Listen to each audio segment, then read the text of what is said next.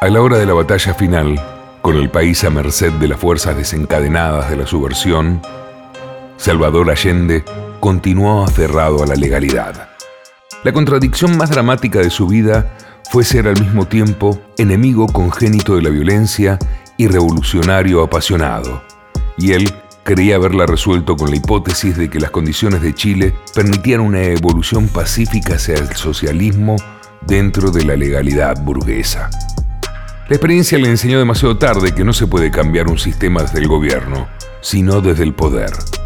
Esa comprobación tardía debió ser la fuerza que lo impulsó a resistir hasta la muerte en los escombros en llamas de una casa que ni siquiera era la suya, una mansión sombría que un arquitecto italiano construyó para fábrica de dinero y terminó convertido en el refugio de un presidente sin poder.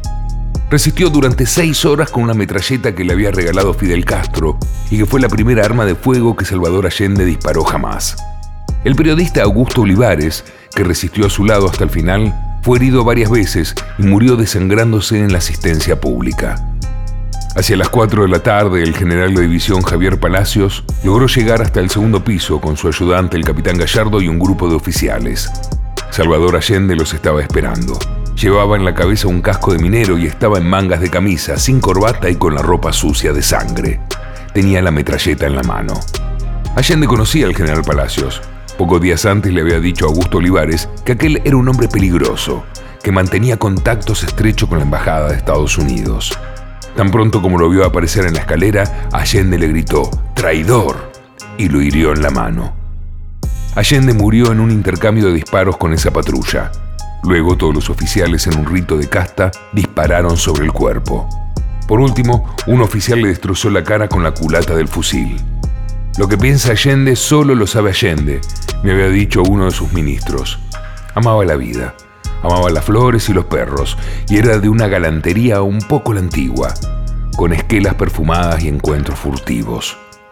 Su virtud mayor fue la consecuencia, pero el destino le deparó la rara y trágica grandeza de morir defendiendo a Bala el mamarracho anacrónico del derecho burgués, defendiendo una Corte Suprema de Justicia que lo había repudiado y había de legitimar a sus asesinos, defendiendo un Congreso miserable que lo había declarado ilegítimo, pero que había de sucumbir complacido ante la voluntad de los usurpadores, defendiendo la voluntad de los partidos de la oposición que habían vendido su alma al fascismo.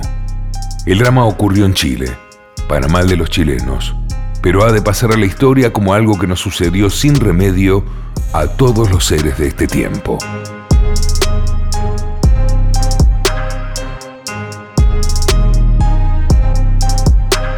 Extracto de la verdadera muerte de un presidente, de Gabriel García Márquez.